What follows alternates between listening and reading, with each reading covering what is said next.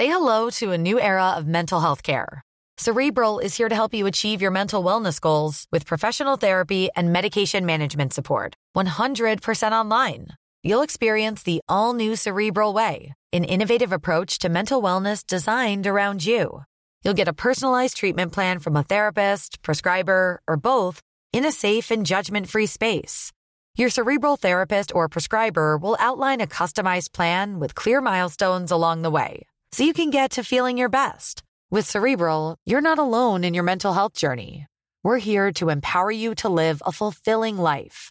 So take that first step towards a brighter future and sign up today at cerebral.com slash podcast and use code ACAST to get 15% off your first month. Offer only valid on monthly plans. Other exclusions may apply. Offer ends July 31st, 2024. See site for details. Hey, I'm Ryan Reynolds. At Mint Mobile, we like to do the opposite of what Big Wireless does. They charge you a lot, we charge you a little. So naturally, when they announced they'd be raising their prices due to inflation, we decided to deflate our prices due to not hating you.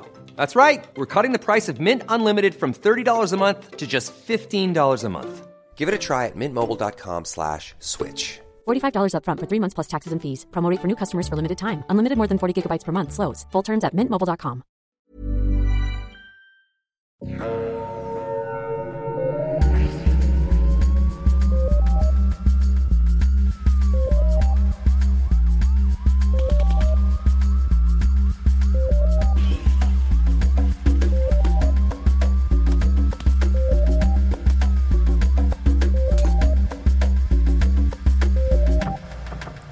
Bonjour tout le monde.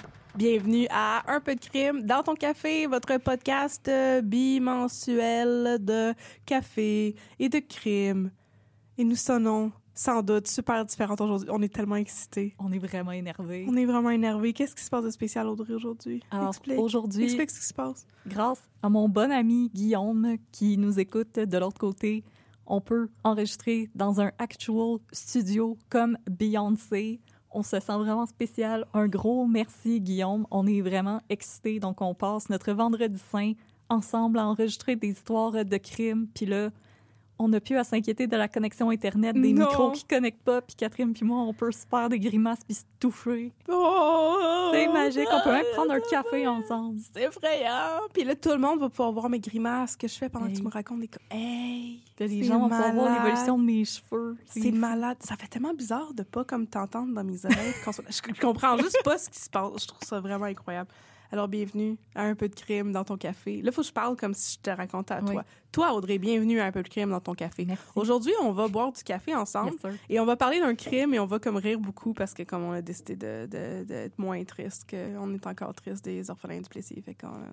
euh, Alors, notre café, c'est un café un peu spécial Yes. qui m'a été donné par une de mes amies, que je ne nommerai pas, parce que je sais pas si elle veut être nommée en nom. Mais c'est- mon ami à moi aussi. ouais, une de nos amies de longue date du cégep, de quand on s'est rencontrés, ça fait tellement longtemps. Michel est mon ami depuis le secondaire. Ah, mon Dieu, On c'est a joué au soccer ensemble. C'est vrai! C'était-tu comme son père qui coachait votre équipe ou ton père? mon qui- père. C'est ça, parce que son père, c'est un agent secret. Oui. Non, son père, c'est pas un agent secret. Il travaille pour l'Agence spatiale canadienne. C'est pas un agent secret.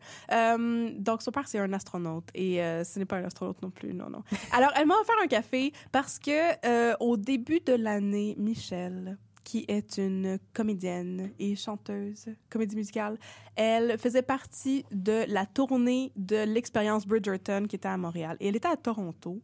Et je lui ai demandé de me ramener en cadeau un café qui venait du quartier où elle habitait, qui était le quartier de Leslieville, à en banlieue de Toronto. Oh. Oh! Alors, elle m'a ramené le café Henri, avec un beau petit bulldog français dessus.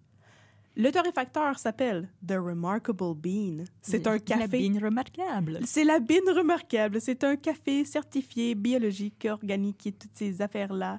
Et c'est un café à torréfaction foncée qui a des notes de rien pantoute. Pourquoi c'est pas écrit c'est quoi les notes sur leur site web? Oh, ça dit un arôme fumé. C'est quand même pas C'est. C'est c'est comme... C'est très foncé. Moi, vous le dire, là. C'est comme Éric Noireau. Puis tu bois ça le matin, puis c'est comme un coup de poing direct sa tempe. Ça, ça t'étourdit, puis ça te réveille en même temps. Wow. Fait que si vous cherchez quelque chose de punché, vous pouvez aller sur leur site web. C'est parce que c'est disponible Non pas dans les épiceries ici, parce qu'on est loin de Toronto, puis le reste du Canada. Le ROC nous aime Le pas. rock. Mais vous pouvez l'acheter sur Internet, sur le site remarkablebean.com. E R-E-M-A-R-K-A-B-L-E-B-E-A-N.com. Hey, je suis bonne pour appeler les affaires, contrairement à la dernière fois que j'essayais de t'appeler les mots. OK.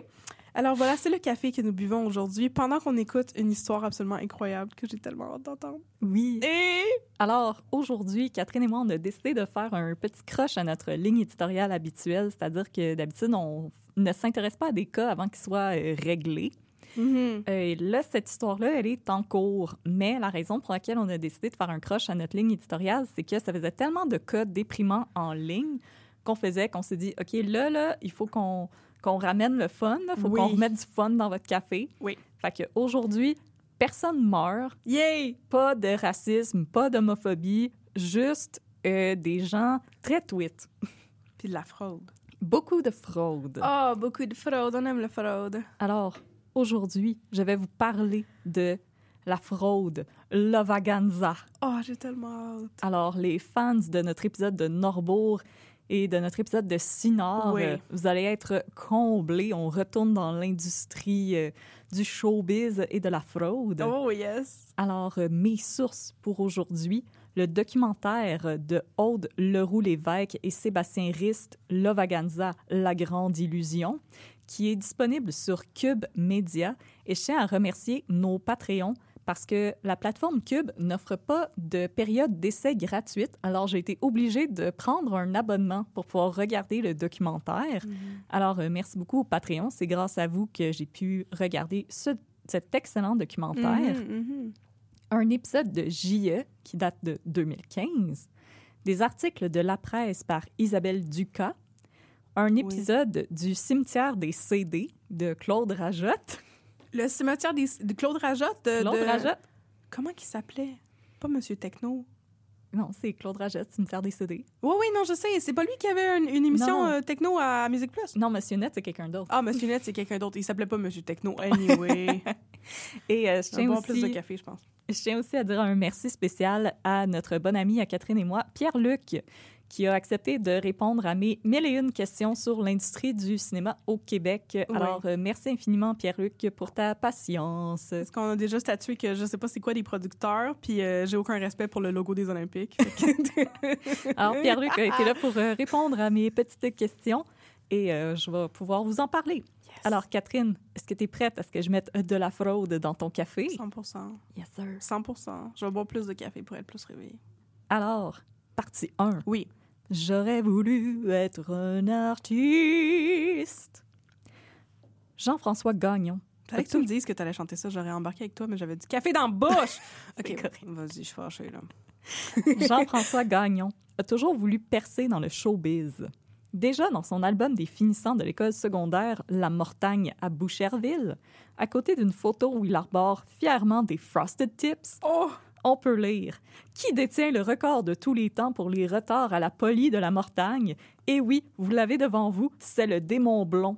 Artiste par, à- par excellence, que ce soit en théâtre, en dessin ou en écriture, JF deviendra sûrement une grande vedette de musique grâce à ses talents de batteur avec son groupe rock Citizen Kane.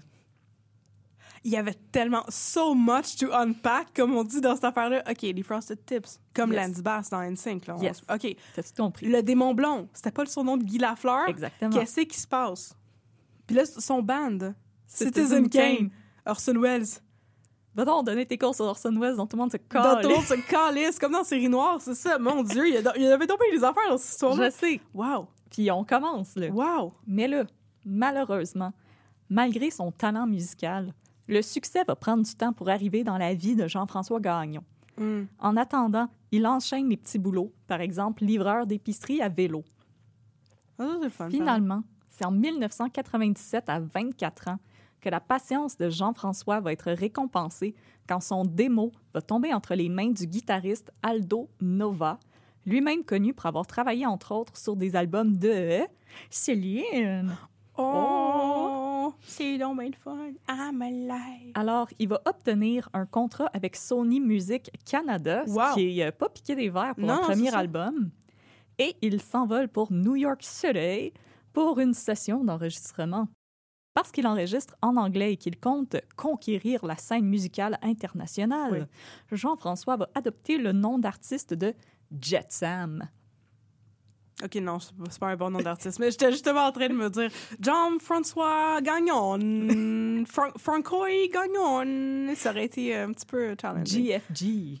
G- JFG. Oh, JFG. Comme JFK, mais pas pareil. Non. Ah. Puis là, Jetsam, ça signifie, et là je vous cite Jean-François Gagnon lui-même, lorsqu'un bateau est trop plein et qu'il y a des risques, on largue à la mer le surplus de stock. C'est ça qu'on appelle un Jetsam.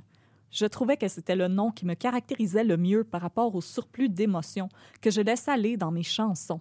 Excuse-moi, il est en train de se qualifier lui-même de surplus dont on a besoin de se débarrasser pour qu'un avion c'était vole. ses émotions. Ah! Il parle de son trop plein d'émotions. Tu peux t'appeler poubelle aussi, c'est un nom qui existe. Fallait droit au but. Jet Sam. Alors, Jetsam. Vidange. Jet Sam signe un premier album, Drive, dont sont tirés deux singles, Mhm. You Know Me et For the People, comprenant 11 pistes. world. Alors, ça contient 11 pistes avec une production signée par Rick Wake, qui est aussi connu pour avoir travaillé avec Mariah Carey, Whitney Houston Oui. et les Twisted Sisters. On n'a pas les Twisted Sisters? Euh, L'album C'est Drive, les Twisted Sisters? We're not gonna take it. Oh, no, we ain't gonna take it. Oh, c'est fun. Hey, on peut chanter, puis là, on est comme synchro en même temps. C'est Hey. c'est super, c'est le fun. Je capote. Alors, euh, l'album Drive, c'est un album concept qui raconte Oh l'histoire de jeunes décrocheurs Oh qui non. quittent le domicile familial pour former une chaîne humaine à travers le monde. Par- pardon? Pardon? J'étais comme Catcher in the Rye. Oh non, excusez, c'est allé complètement ailleurs. Je Ok, un jeune décrocheur qui fait une chaîne humaine. Mais Mais c'est quoi le but de faire une chaîne humaine? garde l'idée de la chaîne humaine en tête. OK, mais la, chaîne humaine, elle va-tu dans le fond de l'eau? Ou elle flotte? Ou elle... Écoute, euh, on monte sur des petits pédalos en forme de cygne. Oui. Alors, derrière la À trame principale. Jérémy et Emmanuel vivent une histoire d'amour qui finit mal. À C'est pas, pas un concept album, là. Ça, c'est comme, comme Phénoména, là. C'est genre, un, un rock opera, un opéra rock. Un opéra rock de chaîne humaine. Mais pourquoi faire une chaîne humaine? Je vais t'en parler tantôt. Oui, mais c'est comme, c'est quoi le but? Je sais que tu vas m'en reparler, mais je C'est me la questionne. dans le monde. Parce que tout le monde s'aime puis tout le monde se tient la main. On peut saillir pour se tenir la main aussi. Je suis contente d'avoir déjà poké des trous dans, ce, dans cet argumentaire. Ouais. À son Ouais, ouais. émission Le cimetière des CD, le critique Claude Rajotte, qui n'est pas connu pour avoir la langue dans sa poche, va octroyer la très respectable note de 7 sur 10 à l'album. Quand même! C'est quand même, oui. Et il va décrire Jet Sam comme un bon chanteur et Drive comme étant un album s'inscrivant dans le style adulte contemporain. Oh non! Euh, Comme Bernard Lachance. Exactement. Selon Rajotte, euh, c'est pas un album qui va révolutionner le monde de la musique, Ouais. mais qui va plaire aux fans de Corey Hart. OK. Je vous dirais, ça ressemble à un mix entre Corey Hart puis les chansons plus pop de YouTube. Jésus banane, j'ai le goût d'aller écouter ça maintenant. Puis dans le documentaire, là, Vaganza, il y a quelqu'un qui dit « Ah, tu sais, Jean-François, il savait livrer la marchandise. » Puis je suis comme « Ben oui, c'est un ancien livreur à vélo, j'espère. Alors, si la critique va être plutôt positive à l'endroit de Jet Sam, le succès ne sera pas au rendez-vous. Oh non! En 2000, dans une nouvelle entrevue accordée au journal de Boucherville, La Seigneurie, on apprend que Sony a décidé de ne pas renouveler le contrat de Jet Sam pour un Mm. deuxième album. Hmm. Euh, Jean-François jure cependant qu'il ne va pas se laisser abattre par cette décision. Il va affirmer qu'il va continuer quand même de travailler sur sa musique. Mhm. Euh, il dit aussi qu'entre-temps, il veut travailler sur son engagement politique et qu'il écrit des chansons pour David Lahaye, qui était alors porte-parole pour la division jeunesse de Amnesty International. Je n'ai trouvé aucune source pour corroborer ça. Attends, attends, attends. David Lahaye, le comédien? Mais ça, C'est vrai. dans nos étés? Ouais, mais ça, c'est vrai qu'il a déjà été le porte-parole de Amnesty International. Mais s'il y a vraiment des liens avec Jean-François Gagnon, j'en ai aucune idée. Mais pourquoi il écrirait des chansons pour lui? Je sais pas. OK. Je, je- je ne comprends rien. pas. Je, ne- je ne sais pas. Euh, Jean-François Gagnon va devoir euh, redoubler de patience parce que c'est juste en 2007 qu'il va retrouver sa place sous les spotlights avec son tout nouveau groupe rock, les Dizzy Racers, Ben qui va signer la chanson thème du film Nitro. Non! Ce chef-d'œuvre du 7e art mettant en scène des acteurs euh, excellents Excellent! et qui détient présentement un score de 5.2 sur l'IMDB. C'est bien. Sur Rotten Hey. Tomatoes, c'est combien? C'est rotten. Ça, Rotten? Oh. Euh, dans un article, encore une fois, dans le journal euh, de Boucherville, La Seigneurie, La seigneurie. on décrit le groupe en ces termes. Bouclez vos ceintures et préparez-vous à vivre une expérience musicale à pleine vitesse. Le groupe The Dizzy Racers a lancé son album Freedom Road. Course automobile, vitesse, route, musique rock avec une touche moderne. Le groupe se donne à 100 000 à l'heure pour offrir un album qui fait monter l'adrénaline. Je comprends. Est-ce qu'ils ont écrit la chanson thème pour Nitro ou la tune existait avant, puis Nitro a demandé à ce que ce soit la chanson thème? Non, ils l'ont écrit pour Nitro. OK, parfait. Fait que c'est comme, je veux dire, c'est comme, c'est comme les tunes, les tunes country de Bo Burnham, là. Ouais. Dirt Road, Pickup Truck. Ouais. Là, c'est ça, là, c'est comme, comme- euh, Car and Yes. car. in a car, going fast car, yeah, yeah, zoom, zoom, zoom. OK, parfait. Dans cet album, qui était encore une fois un album concept, Toujours. Jean-François parle de vouloir marier sa passion pour la musique et la course automobile. Et là, on le cite. J'ai inventé le concept de faire des chansons reliées à la route. Puis là, nous, on va faire à semblant que la route, c'est pas littéralement le sujet le plus épuisé dans le répertoire du rock and roll. Ben, c'est ça que j'allais dire. Il me semble que comme. T'sais- Bruce Springsteen a fait genre 80 tonnes sur non, la non, route non, les non, non. 70. Slow Ride de Foghat, Life Non. is a Highway de Tom Cochrane, Ah oui. On the Road Again de Willie Nelson. Et de Rascal Flatts, t'as oublié Born Rascal to be. Wild de Steppenwolf, Oui. Highway to Hell de ACDC, Roadhouse Blues de The Doors, Drive My Car des Beatles, Lowrider de War, The Passenger de Iggy Pop, Born to Run de Bruce Springsteen. Ça n'existait pas avant Jean-François Gagnon. OK? Voyelle. I drove all night Non. to get Non! to you. Qui était une chanson de Roy Orbison. Pour vrai? Ouais, c'est un cover. Roy! J'aime tellement Roy. Orbison. Roy! OK, oui. Alors, Bon, tout, tout cela, donc, n'existait pas, oui. C'est révolutionnaire, absolument, comme perception de la musique et première fois que c'est concept. arrivé. Jamais entendu parler d'un concept comme cela. Non. Effectivement, non. Alors, le groupe était formé de cinq musiciens qui empruntaient des pseudonymes pour mieux matcher avec le thème de la route. Non, non, non, non, non! On non! a donc Road Train Bill à la batterie. Ben voyons, si bol. Lorenzo Pistone à la guitare rythmique, Chevy Guitarra à la guitare solo, Ice Cream Man à la basse et Speed King au chant. Ice Cream Man, je pense qu'il est arrivé en retard le jour qu'il donnait les surnoms. Speed King! Je vous laisse deviner que c'était le surnom de Jean-François Gagnon. Ice Cream Man? Non, non, lui, c'était Speed King. OK, ouais. Hey, excuse-moi. c'est le King. Mireille, Hey, Speedy Gonzalez. Mais, hey. ben voyons donc. Euh, le groupe va quand même rencontrer un certain succès Ouais. euh, parce qu'il performait pendant des événements corporatifs en lien avec les chars. Les chars! Le salon de l'auto! Confiant en l'avenir du groupe, Jean-François Gagnon va raconter en entrevue qu'avant de lancer un groupe, il avait l'intention d'écrire un film qui racontait l'histoire de conducteurs automobiles qui allaient former une chaîne humaine autour du monde.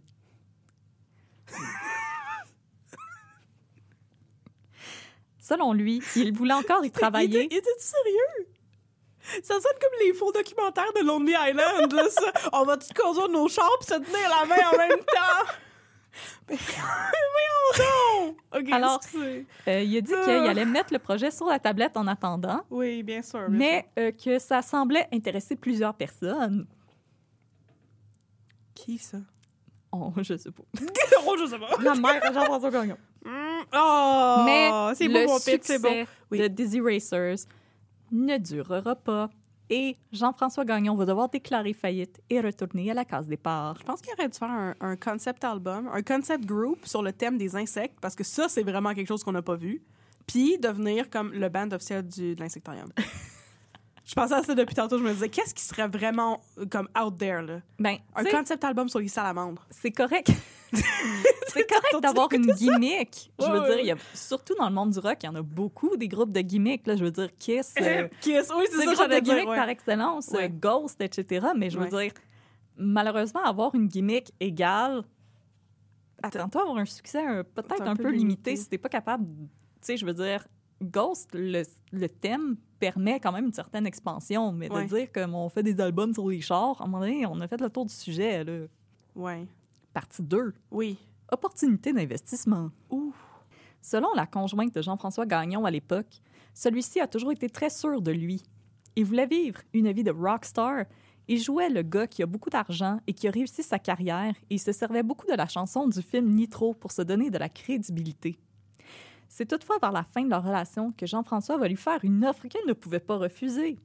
Il lui demandait un prêt de 2000 dollars pour produire un film et une tournée mondiale parce que supposément qu'un de ses principaux investisseurs hésitait à lui faire ce, ce prêt parce qu'il lui devait encore de l'argent. Dans le message qu'il lui a écrit sur Facebook, Jean-François l'informe qu'il va trouver cette somme, qu'elle vienne de toi ou non, ma chérie, mais qu'il tenait à le lui demander en premier puisque le retour sur son investissement serait très élevé. Oui. Le projet dont Jean-François Gagnon parle, c'est Lovaganza, Oh! qui débute en 2009. Oh my God. Il s'agit d'une trilogie de films qui devait se conclure par humaine? Oh! qui allait faire le tour du monde, tant à l'écran que dans le monde réel, Pardon? Comment tu filmes une chaîne humaine? Qu'est-ce que c'est ça, cette idée-là? avec un, un Un-. C'est un, c'est un travelling Ouais, qui c'est un dure travelling. des heures. le film, c'est juste un travelling qui dure des heures à travers le continent. Et voilà. Et ça s'arrête pas là. La fondation Lovaganza, qui chapeaute la production du film, a pour but d'éradiquer la faim dans le monde et d'amener la philanthropie à un tout autre niveau d'efficacité et d'espoir. Whatever the hell that means. Wow, je suis inspirée. Hey, wow, ça prend des visionnaires. Ça en prend. Euh, si l'idée que leur argent serve à produire un chef-d'œuvre du 7e art et à, éradiquer la faim dans le monde, on cherche à mettre de la pression sur les investisseurs potentiels en produisant des visuels, euh, des pamphlets, afin de donner un air de réel à toute la patente. Sur le pamphlet qu'on voit brièvement dans le documentaire de Vaganza, et j'ai fait pause et j'ai essayé de le retranscrire, Oui, vas-y, vas-y. il y avait une fois un cheval, un cheval très puissant, un champion du monde qui était le cheval le plus rapide de son époque. Quoi? Mais un jour, son jockey est tombé malade et, sur son lit de mort, il a demandé à ce que son précieux cheval soit donné à un cousin distant, Quoi? un fermier qui saurait bien s'en occuper. Un an plus tard, on retrouve le cheval chez ce fameux fermier. Le cheval souffre de dépression parce que le fermier avait tenté d'en faire un cheval d'élevage. Pour le sauver, le cheval est amené à un jeune prêtre du nom de Père Shkibi, qui le soigne et l'entraîne afin qu'il redevienne un champion du monde. Une fois le cheval prêt, le Père Shkibi lui donne un nouveau nom. Devine c'est quoi son nom, devine c'est quoi son nom, devine c'est quoi son nom. Le Vaganza? Euh, DC Racer! le père Kibi, un prêtre ayant défroqué, traverse le pays à cheval sur sa moto en quête d'âmes perdues, des gens aux habiletés exceptionnelles en quête de leur destin. Qu'est-ce qui se passe? Des gens aux capacités exceptionnelles en quête de leur destin? Ouais, il est où mon destin? On est-tu rendu dans X-Men, là? Est-ce que c'est version naturelle? Ouais, Non, non, c'est juste comme... C'est juste de même. Sur la route, le père... Attends, attends, attends. Ça, c'est-tu le synopsis de toute la trilogie ou juste un film? Toute la trilogie, je OK, pense. OK, OK, bon, bah, oui. Sur la route, Oui. le père Kibi et Gasoline Girl font la rencontre d'honnêtes criminels, Speed King, Quoi? Road Train Bill, Ice Cream Man, Lorenzo Pistone et Chevy Guitarra. Non. Une bande de criminels à la Robin des Bois. Ils seront toutefois poursuivis par le seigneur de la Invisible Hand Corporation. What? Qu'est-ce que, que demander de plus? C'est tout? Ça finit de même? Ça finit de même. Oh, wow. Wow! Wow, wow, wow, wow, wow. Wow, wow, wow, wow. Hey! Take my money! Euh, ben, voyons donc. Hey, euh, fuck off everything everywhere all at once, là. La Vaganza s'en vient. Le Vaganza s'en vient. Hey. En Ok. plus des pamphlets, posters, trailers, storyboards, on met de la pression aux investisseurs potentiels en jurant que la signature avec un studio majeur hollywoodien est imminente et que l'opportunité d'investir ne se représentera pas. De plus, l'équipe mise en place par Jean-François dispose de lettres affublées de logos des plus grands studios américains, Paramount, Walt Disney. On va même jusqu'à dire que si aucun studio n'embarque, c'est Steven Spielberg lui-même qui va acheter le film pour le produire. Jean-François met en place son équipe. À la tête, il y a lui-même et sa nouvelle conjointe, Geneviève Cloutier, Oh. une ancienne comptable qui a tenté et échoué de se lancer dans le domaine de l'édition jeunesse. Oh. Et ensemble, ils vont se rendre à LA pour débuter le tournage de leur ambitieux projet cinématographique Mais est où la chaîne humaine dans ce soir-là? à la fin du film. OK, les, les, les vigilantes Robin des Bois Ils vont, faire partir la chaîne humaine. Ils vont se prendre la main, puis là, tout le monde va être inspiré. Qui va prendre le sabot du cheval? Qu'est-ce qui se passe? Puis oubliez pas, prendre un mafieux par, Par la main. Ah! Au Québec, c'est le couple formé par Marc-Éric Fortin et Karine Lamarre qui vont se charger... Marc-Éric? Marc-Éric. Marc-Éric. Marc-Éric. Marc Arcan? Marc-Éric. Oui. Pas sûr que c'est deux noms qui vont ensemble, ça. Tu diras ça à ses parents. OK, parfait. Qui Tu- se leur adresse. qui vont se charger de recueillir du financement pour One Land Productions, la boîte de production derrière le projet Lavaganza. Une fois les fonds obtenus auprès des investisseurs, ils sont transférés à Jean-François et Geneviève, qui mènent la grosse vie chez nos voisins du Sud. Puis là, juste pour le fun, Catherine, avec un budget de 8 millions de dollars Oui. au Québec, Oui, sais-tu quel film tu pourrais faire? ni trop. Tu pourrais faire dans une galaxie près de chez vous, Le film dans une galaxie près de chez vous? avec un budget de 8 millions. Le premier ou le deuxième? Les deux Les deux? avaient chacun à peu près 8 millions. Avec Hmm. 8 millions en Mhm. Californie, Oui, sais-tu qu'est-ce que tu fais? dur. Exactement. Ah! Mais les films gimmicks, là... Mais ça, c'était 2009. Ouais. OK, depuis tantôt, je pense à le film de Boyhood de Richard Linklater. OK, on, on a comme vu que les films gimmicks, c'est le fun, mais c'est limité comme- un peu. Les gens sont comme, OK, c'est intéressant, mais comme le scénario est comme boboche. C'est quand même le fun que tu aies filmé quelqu'un pendant 10 ans de temps, mais en même temps, pourquoi tu as filmé quelqu'un pendant 10 ans de temps, ça valait vraiment la peine? OK, mais c'était avant ça, fait qu'anyway, les autres, Ouais. ils, ils savaient pas que les films gimmicks, puis aussi les histoires, les chevaux dépressifs. Spirit Little on the Plan. J'ai stické là-dessus. Oui, Seabiscuit. Moi, je m'imaginais Seabiscuit tout le long. OK. Mais là, plus bas dans l'équipe, on retrouve Roland Chaput, qui va devenir le producteur associé de Lavaganza. Roland Chaput. C'est en 2012 qu'on lui présente le projet.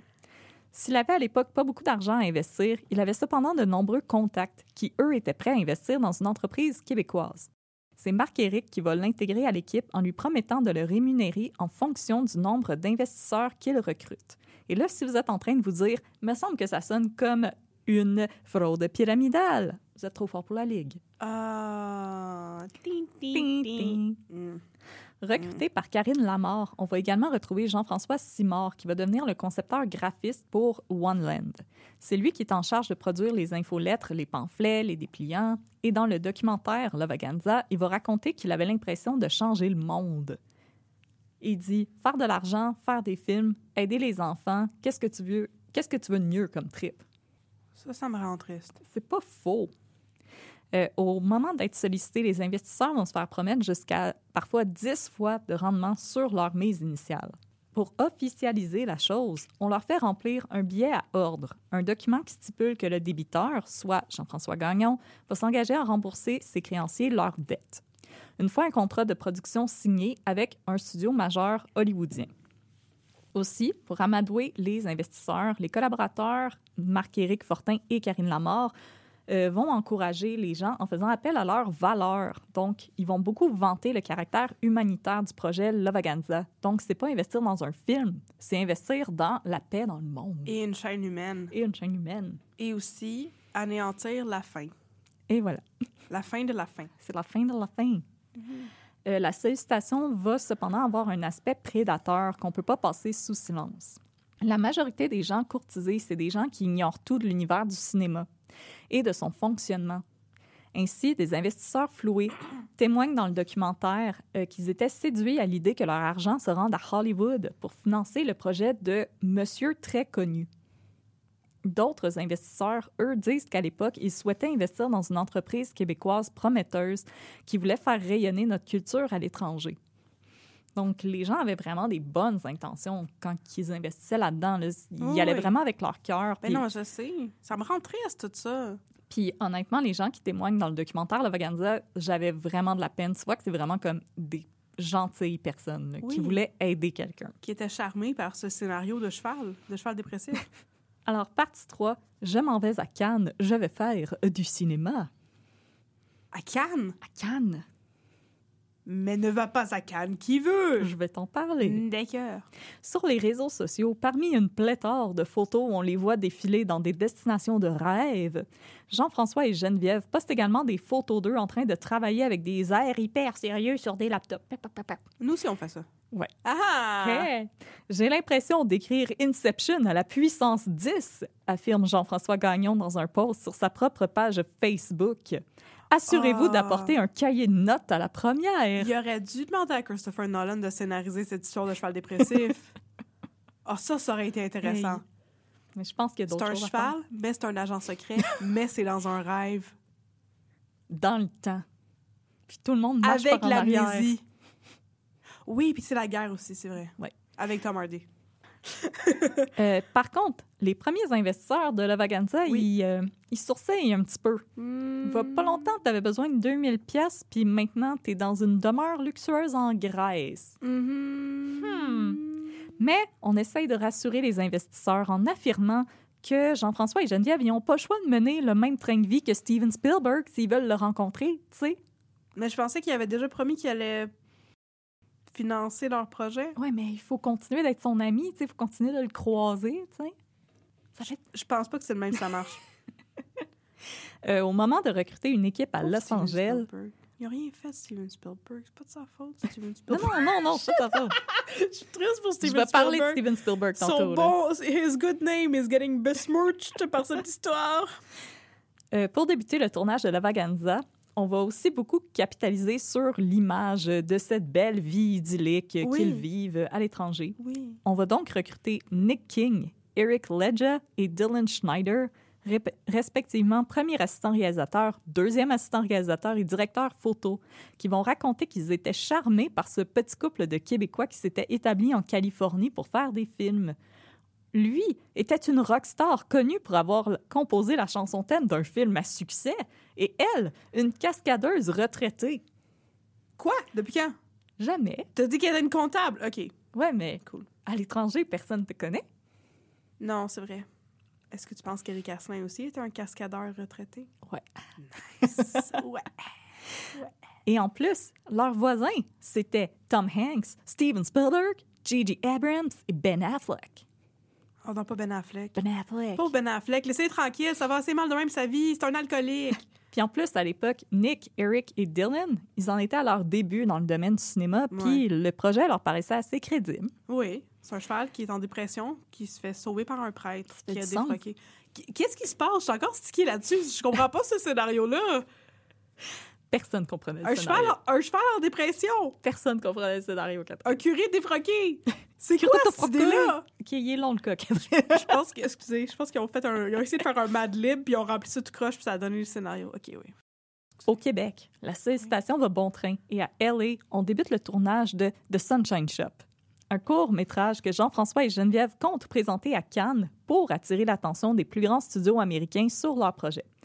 Roland Chaput avoue avoir été assez surpris par cette annonce parce qu'il n'y avait même pas connaissance qu'il y avait des acteurs qui avaient été recrutés pour le projet. Mais bon, il connaissait pas grand-chose à la production cinématographique, alors euh, ben, il continue de faire son travail, c'est-à-dire solliciter des dons pour financer la Vaganza. Euh, le tournage de The Sunshine Shop va débuter à Lancaster, en Californie, parce que Jean-François Gagnon il désirait tourner des scènes au Club Ed, un petit café à la façade turquoise situé en plein milieu du désert Mojave. Euh, construit à l'origine pour le film de 1991, Eye of the Storm, mettant en vedette Dennis Hopper, le décor a aussi été aperçu dans The Devil's Rejects de Rob Zombie et des épisodes de Star Trek Voyager, DOC et The X-Files. Au dire de l'équipe, ça s'est assez bien passé. Une fois les scènes capturées, Jean-François Gagnon va exiger de tourner au Calvary Baptist Church, également situé dans le désert Mojave et connu pour avoir servi de décor au mariage tragiquement interrompu de Uma Thurman dans Kill Bill 2 de Oh! Quentin Tarantino. Oui, OK.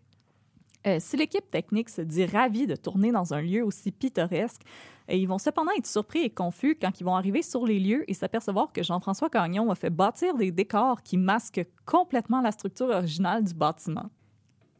Il y a aussi un membre qui va dire c'est pas parce que tu as les décors de Tarantino que tu vas faire le film de Tarantino. Effectivement. Il y a, il y a comme d'autres choses en arrière. D'un film de Tarantino? Oui. Hum, étonnant. Tarantino, raconte-nous l'histoire d'un cheval déprimé. Ce serait vraiment bon. qui part en un rampage. Euh, les premières images commencent à parvenir au bureau de One Land Productions. Si celles-ci sont très belles, très léchées, euh, il y a un doute qui commence à planer sur l'équipe.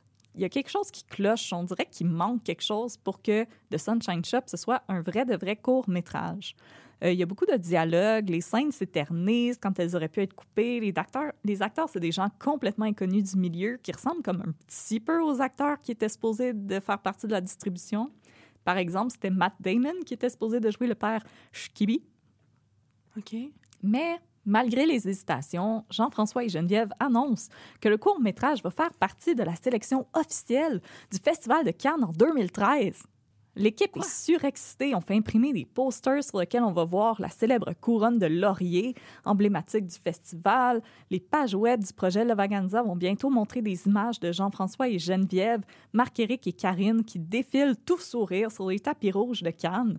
Puis, bien entendu, au Québec, on va mettre ces images-là de l'avant pour continuer la sollicitation.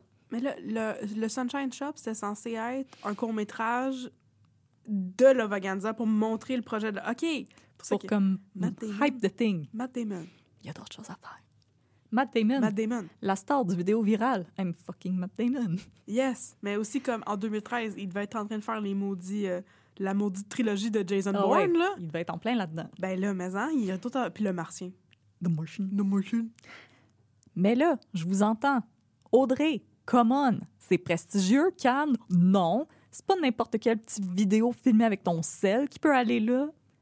Oui, mais oui, n'importe quelle vidéo que j'ai filmée de mon chat avec mon sel pour aller à Cannes. Laissez-moi vous expliquer. Ben voyons donc.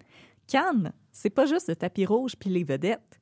C'est un moment pour les gens de l'industrie de se rencontrer et de faire des affaires. Les films peuvent donc entrer à Cannes sous différentes catégories, dont certaines font partie de la sélection officielle. Les films en compétition, hors compétition, un autre regard et la sélection officielle des courts-métrages. Et c'est là le sleight of hand que vont faire Jean-François et Geneviève. Au moment d'affirmer que le court-métrage de Sunshine Shop va être en présentation à Cannes, les, les investisseurs vont s'imaginer qu'il va faire partie de la sélection officielle, mais non. The Sunshine Shop fait partie d'un autre événement de Cannes, le Short Film Corner. Et là, parce que je veux pas me faire accuser d'être cynique ou d'avoir des mauvaises vibes, voici ce que le site officiel de Cannes dit au sujet du Short Film Corner. Désolé de vous décevoir, mais non, si votre film fait partie du Short Film Corner, il ne fait pas partie de la sélection du Festival de Cannes. Ça le dit direct sur le site? Oui. C'est bien downer, ça. Euh, même si celui-ci fait partie des événements en lien avec le Festival de Cannes sous la bannière de Cannes court-métrage, celui-ci fait plutôt partie du marché du film, un événement s'adressant aux projets en quête de financement. Les critères d'élig- d'éligibilité pour le Short Film Corner sont peu exigeants, ce qui signifie qu'il n'y a aucun prestige en lien avec l'événement. Ainsi, dire à tous et toutes que votre court-métrage présenté au Short Film Corner fait partie de la sélection de Cannes, et je vous jure que je cite le site de Cannes, makes you look like a dick. Ben voyons donc. Ben, c'est des Français, hein? Oui. Euh, vous avez l'air d'un connard. En d'autres mots, vous avez présenté votre film pendant Cannes, mais votre film ne fait pas partie de Cannes en tant que tel. Euh, Jean-François et Geneviève vont tout simplement payer pour que The Sunshine Shop soit projeté pendant le Short Film Corner pendant le Festival de Cannes 2013. Et Catherine, sais-tu qui a gagné la Palme d'Or en 2013? Est-ce que c'est Xavier Dolan? Non. Ah. C'est un film hyper controversé. Ah, est-ce que c'est l'affaire de Gus Van Sant de, de, Non. de, de Tout le monde tout nu? Hmm, je sais pas. Mais il y a aussi beaucoup de monde tout nu. Je sais pas, qui? C'était La vie d'Adèle d'Abdelatif Keshish. Oui! Et le jury d'honneur était dirigé par Steven Spielberg. Oh! Steven. Et aussi, pendant le festival de Cannes, il n'y a pas toujours des gens sur le tapis rouge. Alors, vous pouvez tout simplement engager une équipe de photographes pour vous prendre en photo sur le tapis rouge. C'est un service qui est offert, ça coûte donc 200 dollars. Puis on vous fait un petit photoshoot professionnel de vous dans vos plus beaux habits sur le tapis rouge. C'est ça qu'ils ont fait. Ils se sont payés des photographes, sont allés se tenir sur le tapis rouge. Tu sais qu'on attend pour aller à Cannes, d'abord? C'est si facile que ça? Partie 4. Avec la bénédiction de Steven. Oui. Oh. Pour le 40e anniversaire de Marc-Éric Fortin, les productions One Land vont décider de louer un restaurant en entier pour son fondateur, en plus d'inviter l'équipe en entier et les 100 plus importants investisseurs du projet. Mais la vraie de vraie chandelle sur le gâteau de fête de Marc-Éric, c'est le message que sa conjointe Karine va lui lire devant les yeux ébahis de leurs invités. Là, je l'ai traduit. Un message très spécial d'un ami très spécial. Certains d'entre vous ne me connaissent pas encore personnellement, mais j'ai l'impression que nous sommes déjà tous comme des vieux amis, puisque cela fait un bon moment que j'espionne votre quotidien d'un endroit très, très privilégié. Bien des choses se sont produites depuis 2009, soit ce moment historique où j'ai eu le privilège d'assister en secret, comme je le fais toujours, à une rencontre avec un jeune homme qui n'avait pas encore conscience de toute la pression qui serait bientôt mise sur ses épaules. Je ferai tout ce qui est humainement possible afin que ce projet se concrétise. C'est ce dont le monde a besoin. Le monde a besoin de vous. Nous avons tous besoin de vous. Ensemble, mettons tout en place afin que cela arrive. Je vous prie de recevoir mes plus sincères salutations de la part de ma femme, de mes enfants et moi-même. Signé votre producteur et ami, Steven Spielberg.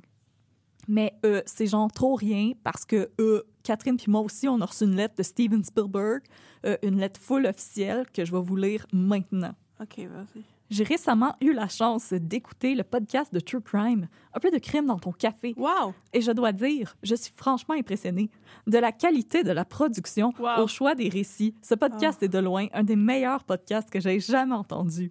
Ce podcast s'intéresse aux histoires des victimes et de leurs familles en offrant une perspective unique et puissante sur chacun de ces cas. Oh! Les animatrices ont un véritable don pour la recherche et parviennent à donner vie à chacun de leurs récits, Absolument. nous donnant l'impression d'y assister en temps réel. Merci, Steven. L'attention aux détails est impressionnante et les animatrices sont aussi drôles que fascinantes. Un peu de crime dans ton café est un incontournable pour tous les fans de True Crime et je le recommande chaudement à quiconque recherche un podcast unique qui sait se démarquer des autres podcasts de True Crime. J'ai bien, hâte d'en entendre plus de mes animatrices préférées, Catherine et Audrey. Votre fan dévoué, Steven Spielberg. Wow! Puis là, si vous pensez que c'est pas Steven Spielberg, mais ChatGPT qui a écrit cette lettre-là, comment osez-vous me traiter de menteuse? Oh my God! Oh, wow! Je m'attendais pas à ça! Ah, merveilleux! Non, c'est pas ChatGPT. Non, c'est Steven qui nous a écrit. Oui, De cool. oui. Est-ce qu'Eric Bruno peut nous écrire des lettres aussi dans le chat du petit ou? Oui. Ah, c'est le fun! OK, OK. Pour en revenir à notre histoire, il faut savoir que depuis le tout début du projet Lavaganza, Jean-François nommait constamment Steven Spielberg à titre de mentor, de père spirituel de sa trilogie cinématographique. Holy crap! Ainsi, il affirmait que le réalisateur de The Twilight Zone The Movie l'avait pris sous son aile et agissait pour lui à titre de guide spirituel et, et qu'il était le gardien du projet Lavaganza. Et puisque c'est Jean-François qui avait déjà rencontré l'homme derrière les aventures de Tintin en 3D, il était le seul à avoir des contacts avec lui et tout le monde se contentait de le croire sur parole. Je te, je te dis que tu as choisi les références de films C'est pas lui qui a fait genre E.T., Jurassic Park, puis... Jamais entendu parler. Non, jamais. OK, parfait. Aïe, les aventures de Tintin en 3D puis les Twilight Zone Movie. Intéressant. Intéressant. Parce que, selon Jean-François Simard, personne n'avait le droit de contredire ou de critiquer Jean-François Gagnon. Si quelqu'un osait soulever un doute au sujet de la démarche artistique du couple Cloutier-Gagnon, il se faisait aussitôt accuser de ne plus être dans son soleil, d'amener de la mauvaise énergie dans le bureau et de faire baisser les vibrations. Don't steal my sunshine. Oh, wow! Et là, Mauvaise si vous trouvez que le projet Lavaganza commence à avoir des allures de secte, est-ce que vous aimeriez faire de la recherche pour Catherine puis moi? Euh, questionné pendant le documentaire Lavaganza, La Grande Illusion, le journaliste de GIE, de GIE, wow, c'est international, le G. journaliste de GIE, Pierre-Olivier Zappa, confirme qu'à un certain moment, il y a eu des débordements et que le projet a pris une dimension sectaire. Lavaganza, c'était plus qu'un simple investissement. Le projet devenait un cercle social, un objectif auquel il fallait toujours contribuer grâce à son temps et son argent. Puis, Une autre raison pour laquelle les investisseurs ont du mal à se défaire des mailles du filet tendu par le quatuor Gagnon, Cloutier, Fortin, Lamort, c'est que chaque fois qu'ils tentent de se retirer du projet, euh, on affirme qu'on est juste sur le bord là, de filmer avec un studio. Là. Fait que si tu débarques maintenant, là, tu, récupéreras pas ton argent, là, il va être trop tard. Puis en plus, là, toi, tu vas être la personne là, qui a dit non à Steven Spielberg. Uh-huh. l'homme derrière Indiana Jones et le royaume du crâne de cristal.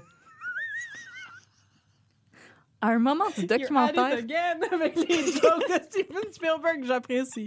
À un moment du documentaire, Marc-Éric Fortin va même jusqu'à promettre à un investisseur en colère que l'équipe s'apprête à signer, genre la semaine prochaine, là, un contrat de plusieurs millions de dollars avec les chaînes de restaurants McDonald's qui Quoi? vont servir des trios Lovaganza. Et le trio Lovaganza, c'est rien avec un side de fuck all servi avec un verre de pour te rafraîchir. Je pensais que t'avais une vraie affaire, j'essayais d'imaginer. Mm, un petit cheval déprimé. Ça vient avec un Des chev- qui se tiennent par la main. Oui. Euh, à son tour, Roland Chaput va confirmer la, fon- la formation pyramidale et presque ésotérique derrière le projet Lovaganza. Euh, il raconte qu'à la suite d'un repas avec Marc-Éric Fortin dans un petit diner, ce dernier aurait dessiné sur son apron en papier pour lui expliquer le schéma derrière euh, Lovaganza. Ah, C'est- Il s'agissait d'une sorte de projet de mentorat qui devait rester secret, surtout auprès des investisseurs. Quoi? Le schéma comportait deux colonnes, les travailleurs et les leaders. Ensuite, chaque colonne comportait 12 niveaux. Quoi? Un, c'est les paysans et l'équipe technique. 3 et 4, les créatifs. On monte. Et finalement, 10, c'est Marc-Éric et Karine. 11, Geneviève Cloutier. Et 12, Jean-François Gagnon. Au-dessus de 12, ce sont les guides et les niveaux s'étendraient jusqu'à 25. Quoi? Et selon Marc-Éric Fortin, il n'y a eu que un 25 dans l'histoire du monde. Jésus-Christ. T'es tellement con. Je pensais qu'il allait dire Steven Spielberg. Oui, je pensais qu'il y avait numéro 25. Steven Non, Spielberg. ça, j'imagine que c'est comme 24. Je comprends rien. Moi non plus. Ils sont comment les deux colonnes? Sont-ils une à côté de l'autre ou une sur le top de l'autre? Qu'est-ce qui C'est arrive? comme parallèle, puis c'est Ok. comme 1, 2, 3, 4, 5, 6. Ah, OK, OK. Mais ouais, il monte le napperon un peu vite, là, mais je... OK. Partie 5. Altela, Altela, Altela, l'AMF est là. Ah, je pensais que c'était les Canadiens. En Ah, je suis 2014, déçue. Oui. on commence à tourner au studio Universal en Californie. On tourne quoi? Avec qui? Mais on tourne pas le film La Vaganza encore. On va plutôt tourner des vignettes qui servent à créer un buzz autour du film. Mais c'est là que la production va commencer à se heurter à des problèmes de financement. Parce qu'au Québec, les investisseurs sont de plus en plus agités. Ils ont investi des sommes faramineuses dans un projet où rien n'aboutit. Pire, certains s'aperçoivent que le numéro de carte de crédit qu'ils avaient fourni au moment d'investir dans le projet avait été utilisé pour réserver des chambres de luxe dans des hôtels. Par exemple, le Four Seasons Resort à Bali, où une nuitée se détaille à 1125 dollars canadiens, ou pour la location de voitures de luxe en Californie. Mais c'était probablement pour Matt Damon et Steven oui, Spielberg. là, hey, ils vont pas dormir dans un Holiday Inn. Ben non. Au Euh, moins un Best Western. Hey. Les investisseurs sont en colère. L'argent servait à financer une trilogie de films, pas un train de vie luxueux pour un chanteur raté en manque d'attention. Oh, de Shade, Audrey. Oh, de shade. Je suis en forme un matin. Aïe, aïe. On tente de confronter Jean-François Gagnon et Geneviève Cloutier, une investisseuse qui n'était même plus capable de faire son épicerie après que 12 000 a été facturé à sa carte de crédit, plaide auprès du couple. Elle avait prévu partir en vacances avec sa famille et elle a besoin d'argent. C'est Geneviève qui finit par lui répondre pour lui dire de ne pas s'en faire, qu'elle allait être remboursée dans deux mois maximum. Mais que si elle se retirait du projet, ben, elle toucherait à rien pantoute. Ouais, mais si elle est pas capable de faire son épicerie, là, aller en vacances avec sa famille ne devrait pas être la priorité numéro un. Oui, euh, mais je veux dire, je comprends le- le stress. Ouais, ouais, bien sûr, bien sûr. Euh, puis à ce jour, l'investisseuse n'a toujours pas récupéré son argent. Non, Et elle est-ce a qu'elle a réussi à faire son épicerie? Non, puis elle a dû réhypothéquer son compte d'eau. Oh non. Euh, la colère des investisseurs va finir par alerter la journaliste Isabelle Ducas de la presse et l'autorité des marchés financiers qui va s'empresser de bloquer les comptes de Jean-François Gagnon, Geneviève Cloutier, Marc-Éric Fortin et Karine Lamar. De là la raison pour laquelle euh, le couple n'arrivait plus à payer son équipe aux États-Unis. Malgré toutes les conséquences sur le plan humain des magouilles de Jean-François et compagnie, l'autorité des marchés financiers va surtout sévir en raison d'une technicalité, soit le fait qu'en vertu de la loi, pour solliciter des particuliers pour du financement, il vous faut un prospectus. Euh, puis là, sur le site de l'AMF, on explique qu'à titre d'investisseur, vous devez être informé avant d'investir dans une société par action ou un fonds d'investissement. Mhm. À cet effet, c'est la lecture du prospectus qui vous permet d'obtenir de l'information importante sur la société ou fonds, Mhm. entre autres sur ses produits, son équipe, sa planification stratégique et financière et sur les risques auxquels on s'expose. Euh, le prospectus doit fournir un exposé complet, véridique et clair de tous les faits importants des titres émis pour que l'investisseur puisse prendre des décisions de placement éclairées. Mm. Si une société n'a pas de prospectus, elle ne peut pas vendre de titres au grand public. Et dans la plupart des cas, elles vont faire l'objet de restrictions. Euh, Les entreprises peuvent obtenir une permission pour ne pas préparer de prospectus en remplissant une demande de dispense, mais je pense que j'ai pas besoin de vous dire que la Vaganza avait rien fait de tout ça. Mm. L'AMF va donc bloquer les comptes et interdire formellement à l'équipe d'approcher des nouveaux investisseurs, chose que Marc-Éric et Karine vont faire. Ils vont s'excuser sur la place publique et rembourser immédiatement. Non, je niaise. Le 7 mai 2014, pour limiter les dégâts, Karine et Marc-Éric vont organiser une rencontre avec le- leurs investisseurs pour les rassurer quant à l'annonce de l'AMF. Et pour notre plus grand plaisir, ils ont été enregistrés en cachette par un des participants. Non. Et là, je vous cite Karine Lamar. Une des raisons pour lesquelles Marc-Éric voulait vous réunir ce soir, c'est que on peut pas passer sous silence la plainte qui a été formulée. C'est sûr que peut-être que la moitié d'entre vous avait déjà été contacté par l'AMF ou en tout cas en avait entendu parler.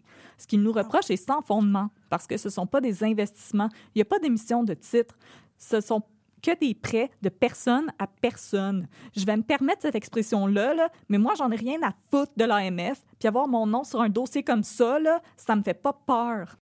Je savais que la vie allait nous envoyer des défis à la hauteur du projet qu'on réalise et que ce projet-là va engendrer pour l'humanité Engendrer quoi? de la paix dans le monde. OK.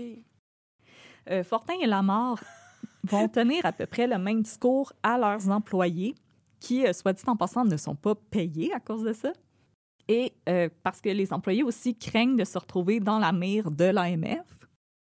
Et aux employés, le couple va affirmer que c'est normal que l'AMF lève des drapeaux parce qu'ils sont des game changers. Selon eux, l'AMF veut établir une nouvelle jurisprudence qui va permettre à d'autres producteurs, euh, producteurs cinématographiques de pouvoir œuvrer comme eux dans le milieu. L'équipe est rassurée. Wow! On change les choses. Mais l'équipe de Jean-François et Geneviève aux États-Unis n'est pas rassurée pantoute. Partie 6. Perdième par favor. Ah! En Californie, l'ambiance sur le plateau de tournage est de plus en plus tendue. Ça fait longtemps que personne n'a été payé. Jean-François et Geneviève tentent de calmer le jeu en affirmant que parce qu'ils travaillent sur un gros projet, c'est normal qu'il y ait des délais au niveau des paiements. D'autres fois, on va blâmer la comptabilité, le temps que l'argent met pour faire le voyage Montréal-LA. Pour certains qui nous écoutent, le fait de ne pas être payé pendant plusieurs semaines peut être un méchant esti de drapeau rouge, mais pour d'autres qui, comme moi, sont des travailleurs autonomes, c'est notre triste réalité. Les acteurs du milieu du cinéma font partie de cette catégorie, alors euh, ils s'inquiètent pas trop des délais. t'sais. C'est louche. C'est louche, mais oh, ça peut arriver. Oui, OK. On va dire. Mais la tension entre l'équipe et Jean-François va atteindre son paroxysme quand, après trois jours, Jean-François et Geneviève n'ont toujours pas fourni de per diem à leur équipe. Euh, pour nos auditoristes qui ignorent c'est quoi le per diem, le per diem, c'est le taux journalier qui doit être payé à chaque employé quand ils doivent travailler à l'extérieur. C'est un montant fixe qui sert à couvrir les repas et le logement. La loi californienne prévoit les taux qui doivent être payés, et ce, dépendamment de la région dans laquelle le tournage a lieu. Par exemple, si vous tournez à Napa, c'est 213 pour le logement et 79 pour les repas. Puis ça, c'est pour chaque employé, pour chaque jour de tournage. Donc, après trois jours de tournage où les employés sont forcés de payer de leur poche pour se loger et se nourrir, on confronte Jean-François et Geneviève pour obtenir leur per diem. En plus, GFNG, comme, comme ils aimaient se faire appeler, ne pouvait pas dire qu'ils n'étaient pas au courant parce que le Québec aussi oblige qu'un per diem soit versé à vos employés pour des tournages à l'extérieur et le tout est encadré par l'Union des artistes. Mm. Merci Pierre-Luc de m'avoir expliqué c'est quoi un per diem. Yay!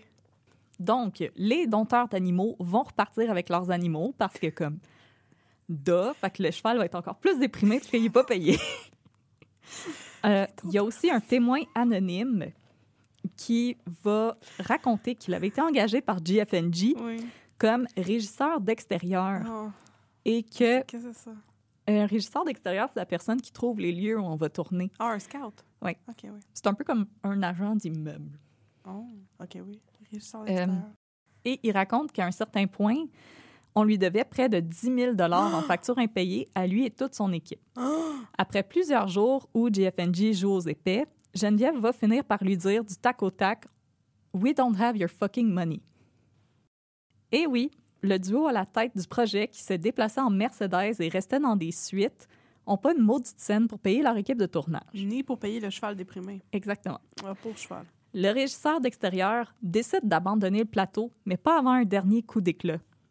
Euh, se prenant toujours pas pour un 7-up, Jean-François avait exigé de pouvoir utiliser les mêmes objectifs Panavision que ceux utilisés par Sergio Leone Ben au moment de tourner The Good, The Bad and The Ugly. Wow. D'une valeur inestimable, ces objectifs ne sont plus en production et on ne peut que les louer. Le régisseur savait que si ces objectifs venaient à disparaître, que GFNG serait dans le schnout jusqu'au cou. Le régisseur va donc se rendre auprès de l'assistant de production pour l'informer que Jean-François lui a demandé de prendre les objectifs pour les mener en lieu sûr parce qu'il n'y avait pas de gardien de sécurité sur le plateau. Puisque l'assistant le connaissait, il l'accepte. Il va même l'aider à transporter les valises jusqu'à sa voiture. Une fois les valises pactées, le régisseur met le pied au plancher, direction la prochaine ville. Il loue un entrepôt, il cache les objectifs, barre l'entrepôt et retourne chez lui. Ah, j'aime ça. Le lendemain, il est assailli d'appels et de messages textes de Jean-François qui est en panique, qui exige que lui soient restitués les objectifs Panasonic. Jean-François lui va même jusqu'à le traiter de maudit voleur et de criminel. Et le régisseur d'extérieur va dire comme pot, kettle, black. Yes. Et le régisseur d'extérieur lui dit Je te redonne les objectifs quand moi puis mon équipe, on va être payés. Oui. Et, étrangement, un courrier va se présenter chez le régisseur d'extérieur une heure plus tard avec un chèque. Yeah! Les que- est-ce que objectifs. le chef, il va boing, boing, boing, boing, rebondir? Apparemment, non. Euh, les objectifs sont restitués, mais cette journée de tournage va être la dernière pour le projet. Et à ce jour, euh, Jean-François et Geneviève doivent presque 12 000 individuellement à chaque membre de l'équipe de tournage. Il y a donc lieu de se demander, Jean-François et Geneviève ont-ils déjà vraiment voulu faire un film ou est-ce que c'était juste un stratagème pour vivre une vie de rêve? Soit la vie à laquelle Jean-François prétendait et qui lui a toujours échappé. Jet Sam. Jetsam. Partie 7. De quoi j'y me mêle? En 2015, Isabelle Ducas publie une série d'articles dans la presse qui lève le voile sur le projet Lavaganza et la vaste fraude qui le sous-tend.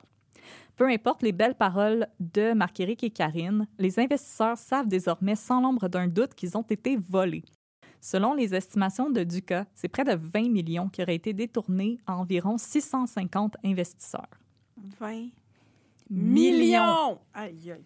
L'ancienne conjointe de Jean-François, écœurée par les frasques de son ex, décide d'appeler les autorités pour que Gagnon euh, fasse face à la justice. Elle va donc appeler Pierre-Olivier Zappa, journaliste à JE. Dans un épisode diffusé le 15 novembre 2015, Zappa compare Lovaganza à Norbourg et déplore que suite à ce débâcle, que l'AMF aurait dû apprendre de ses erreurs et être plus vigilante Mon pour Dieu. protéger les investisseurs québécois. Non, un petit, un petit peu, un petit peu, oui. Euh, je tiens aussi à ajouter qu'à l'époque, on avait aussi pogné Sinor la main dans le sac à cacher de l'argent dans des comptes à l'étranger via le financement de productions télévisuelles et cinématographiques. On aurait vraiment dû être mieux équipé pour contrer ce genre de manigance. Absolument.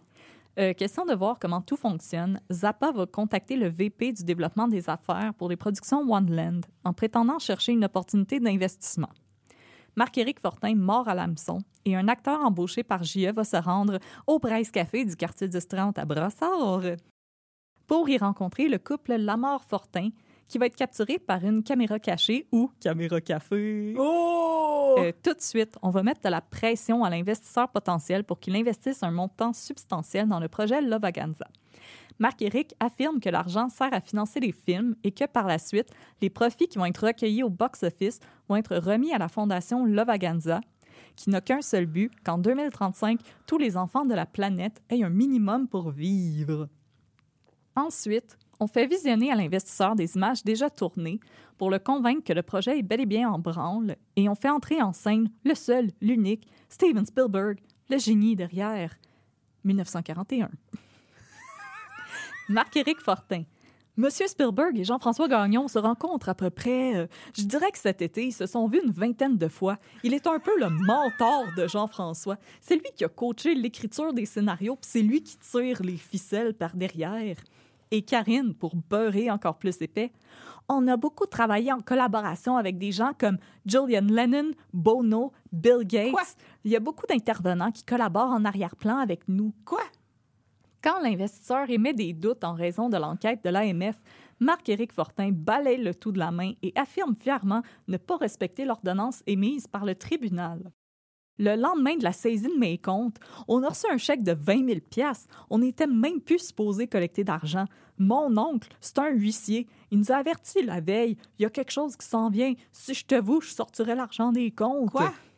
Et plus loin, moi, je suis persuadée que dans les 10-15 prochaines années, là, on va être la première société internationale à faire des trilliards de dollars. Quoi? En parallèle, Zappa s'intéresse au couple Gagnon-Cloutier qui demeure toujours en Californie en 2015, et ce, malgré le fait que plus rien ne semble bouger pour le projet Lavaganza. Le journaliste décide de se rendre en Californie, dans le quartier cossu de Pacific Palisades, pour accoster Jean-François et Geneviève qui arrivent devant les caméras de JE au volant d'une Mercedes flambant neuve. Et là, Catherine et moi, on va vous jouer l'entrevue que j'ai toute retapée en regardant le vidéo YouTube. Alors, Catherine va vous jouer Pierre-Olivier Zappa, puis moi, je vais vous jouer Jean-François Gagnon et Geneviève Cloutier. Place au théâtre! Oui, je suis prête. Pierre-Olivier Zappa. Non, je vais pas le dire à chaque fois, mais est-ce que vous vivez une vie de rêve sur le dos de centaines de Québécois qui ont investi dans ce projet? Jean-François. Euh, non, pas du tout. On promet des rendements de 400% On dit que vous avez rencontré Steven Spielberg à une vingtaine de reprises cet été, que vous voyagez à travers le monde, que tout ça est imminent, que de grands studios ont été approchés, que Lovaganza va générer des trilliards de dollars, et vous pensez que les prêteurs sont bien informés? Jean-François, euh, dans tout ce que tu dit, il y a la vérité est dans tout ce que tu dit là. Donc, de quelle façon c'est approché, c'est je. Ça me rend très mal à l'aise parce que je serais je pas dans la pièce avec eux quand c'est dit. Est-ce que vous avez des contacts étroits avec Steven Spielberg?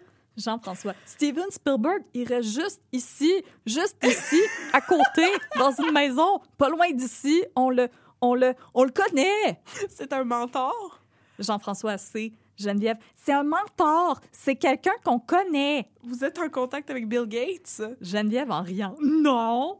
Jean-François, non, on n'a pas de contact personnellement avec Bill Gates, non. Avant hier, on a mangé avec Paul McGuinness, le gérant de Bono. Puis là, au moment de l'entrevue, Paul McGuinness n'était plus le gérant de Bono depuis 2013.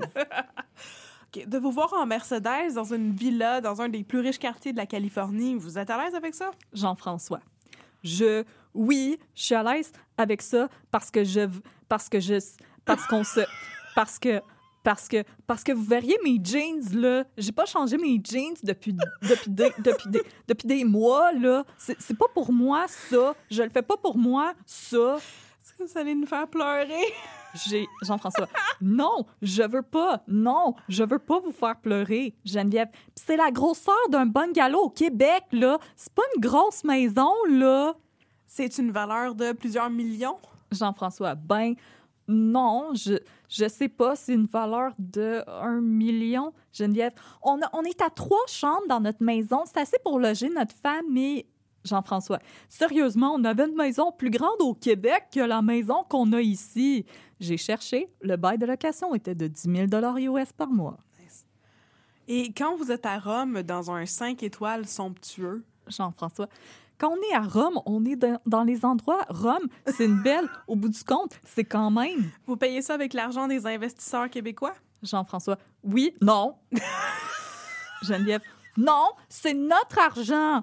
Jean-François, non, c'est notre argent qu'on va devoir rembourser. Les gens voient des choses, puis je les comprends. Ils voient des choses à l'extérieur. Ils peuvent se, se, comme quoi, j'aurais probablement passé des commentaires si j'avais vu ça à l'époque, quand je vivais pas à l'intérieur de cette bulle-là.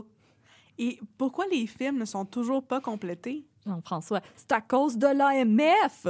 Geneviève, l'AMF a bloqué tous les comptes et a empêché et a nuit à tous ces prêteurs-là. Jean-François, ouais, sincèrement, ces gens-là, ils nous ont tout donné euh, ce, c'est, ce, c'est ça qui m'attriste, que ces gens-là, tu sais, ils ont pris de leur, de leur, de, à ce point-là, leur, leur économie pour ça. And scene.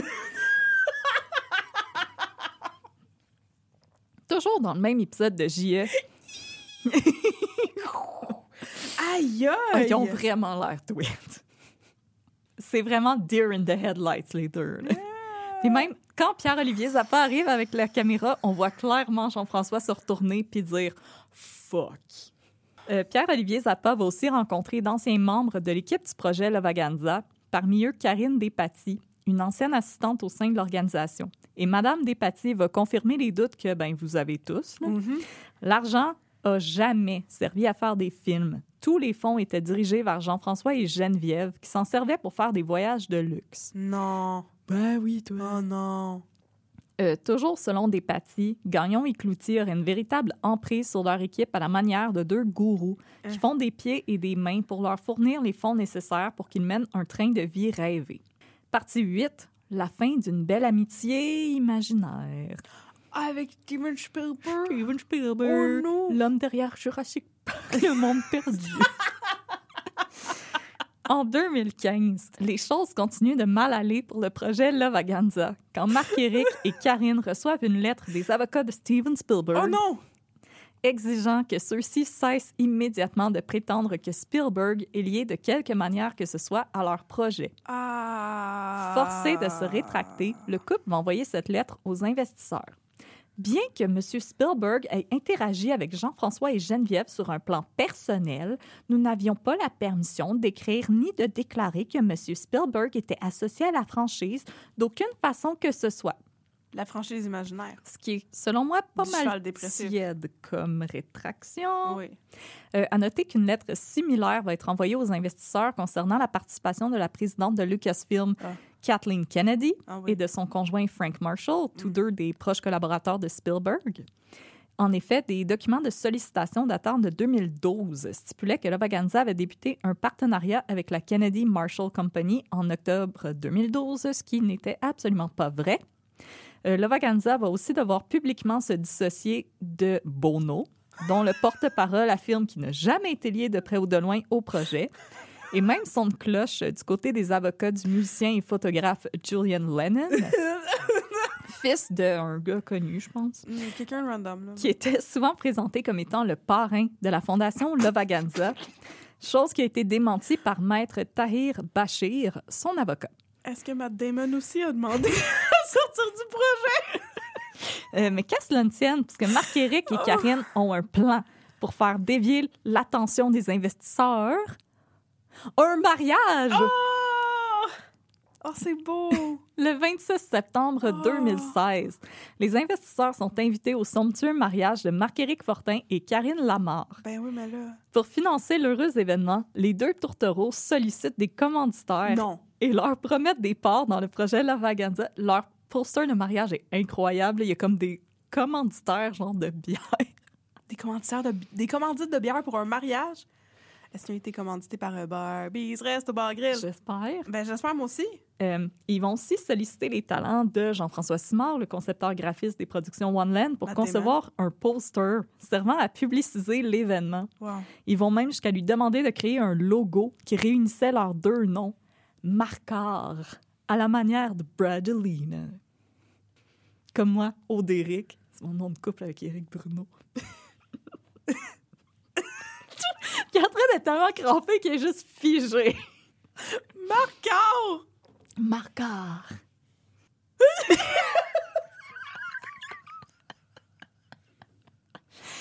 Euh, cette demande.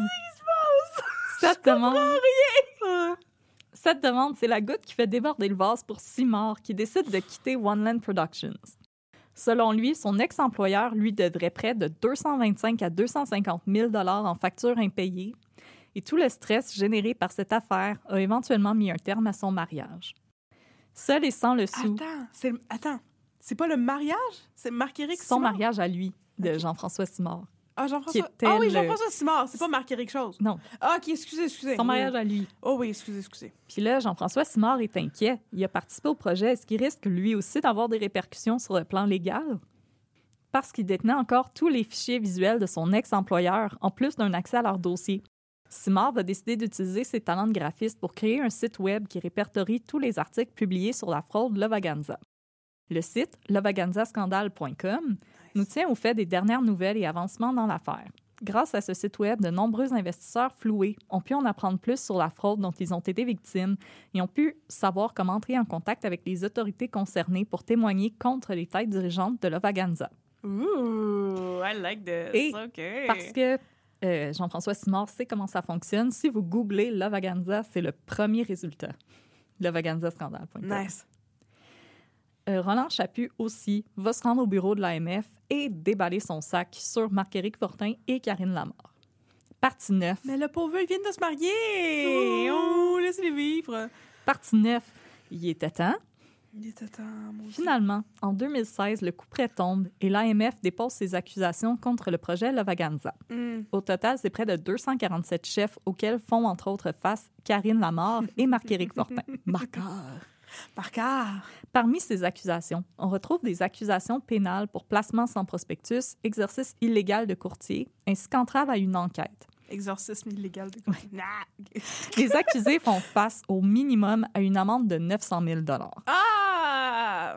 Il faudra cependant attendre le 27 décembre 2017 pour que des accusations soient déposées contre Jean-François Gagnon et Geneviève Cloutier pour avoir recueilli des investissements sans respecter la loi pour financer le projet Lovaganza. Ils vont plaider non coupables et à ce jour, aucune date de procès n'a été annoncée pour le couple. En plus de l'enquête de l'AMF, c'est près de 75 investisseurs avec à leur tête Jean-François Simard et Roland Chaput qui vont joindre leurs forces pour porter plainte au SPVM contre les têtes dirigeantes du projet Lovaganza. Ensemble, ils réclament près de 1,4 million en frais impayés. L'avocat du regroupement, Jean-Daniel Kessy, dit avoir espoir pour les victimes, même si le processus risque de prendre plusieurs années. Cependant, il ne semble plus rien rester des sommes investies. Les comptes que l'AMF avait bloqués en 2014 étaient vides et leur contenu avait probablement été transféré aux États-Unis pour subvenir aux dépenses du couple Gagnon-Cloutier. De leur côté, Marc-Éric et Karine plaident d'abord coupables à respectivement 52 et 27 chefs d'accusation liés aux lois encadrant les investissements, pour finalement se rétracter quelques semaines plus tard et demander à plaider non coupable. Tentant de plaider pour sa cause, Marc-Éric Fortin affirme en cours que son seul but dans tout ça, c'est d'amener le projet à la réussite pour que le Québec resplendisse à travers le monde. René Angelis se reverrait dans sa tombe en ce moment s'il savait ce qu'on est en train de faire, tellement c'est grand. Il y a 800 personnes maintenant qui font partie de ça. Il faut continuer. On n'a pas le choix. On est responsable de tous les argents, de tous les prêteurs. On porte sur nos épaules le 24 millions qui a été accumulé. En réponse à ça, le juge Pierre C. Gagnon de la Cour supérieure va répliquer Comme juge, je dois essayer de comprendre la patente et ça ressemble à une fraude en Moses. À cause Il n'y de. en a plus les 24 millions. Non. Il n'existe plus les existe 24 plus. millions. à cause d'un certain événement s'étant déroulé en 2020 et dont nous tairons le nom. Ah, Les procédures judiciaires contre Karine et Marc-Éric sont reportées. Maintenant que les choses se sont calmées, on apprend en novembre 2021 que ceux-ci multiplient toujours les tactiques pour que le processus s'éternise. Le juge Marc Bisson de la Cour du Québec finit par dénoncer leurs agissements après que ceux-ci aient renvoyé leur avocat pour une quatrième fois et avoir présenté trois nouvelles requêtes au tribunal. Ça semble être le jour de la marmotte qui se répète. Depuis 2018 qu'on est en attente de, ce dossier. Il y a des gens qui sont victimes qui attendent. Avec le passage du temps, c'est une stratégie que vous adoptez. Le juge refuse les requêtes et les premiers témoins peuvent être entendus. Tout d'abord, l'enquêteur de l'AMF, Jonathan Gabriel, explique que les fonds récoltés par le couple Fortin-Lamar sont versés en argent comptant, par chèque ou virement Interact, ou alors des cartes de crédit sont mises à la disposition du couple Gagnon-Cloutier aux États-Unis. Parfois, les investisseurs peuvent être appelés à payer de leur propre poche certains fournisseurs, par exemple des sociétés de production. Euh, puis là, je le cite, des courts-métrages ont été produits, mais l'argent sert aussi à supporter le train de vie extravagant de Jean-François Gagnon et de sa famille. Lui, sa femme, leurs enfants et la gardienne voyagent partout dans le monde. Ils sont six à se déplacer. Ils vivent une vie de riche pour attirer l'œil des producteurs. Ils expérimentent différents concepts créatifs sur le dos des investisseurs. Gabriel utilise par, par ailleurs le mot mégalomanie pour décrire Jean-François Gagnon. Hum, tu m'étonnes.